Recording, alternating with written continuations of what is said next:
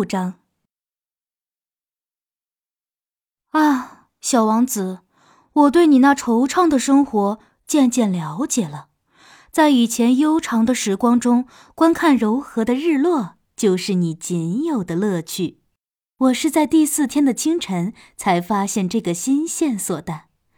那时你告诉我，我非常喜爱看日落。走吧，你愿意和我一起去看吗？但是要先等一等。等？等什么？当然是等太阳落山了。在那之前，我们必须耐心等待。起初你看起来很不解，很快你就嘲笑自己太糊涂了。你说：“我总觉得自己还在家呢。”是的，众所周知，美国处于正午时分的时候，那么法国理所应当是傍晚。要是在一分钟内你可以抵达法国，你就从中午一下子来到了黄昏。遗憾的是，法国离这儿太远了。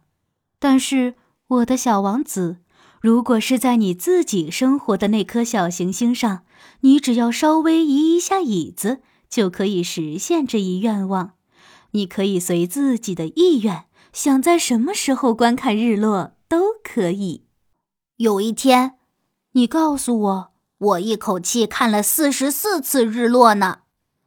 没过多久，你又说。你知道吗？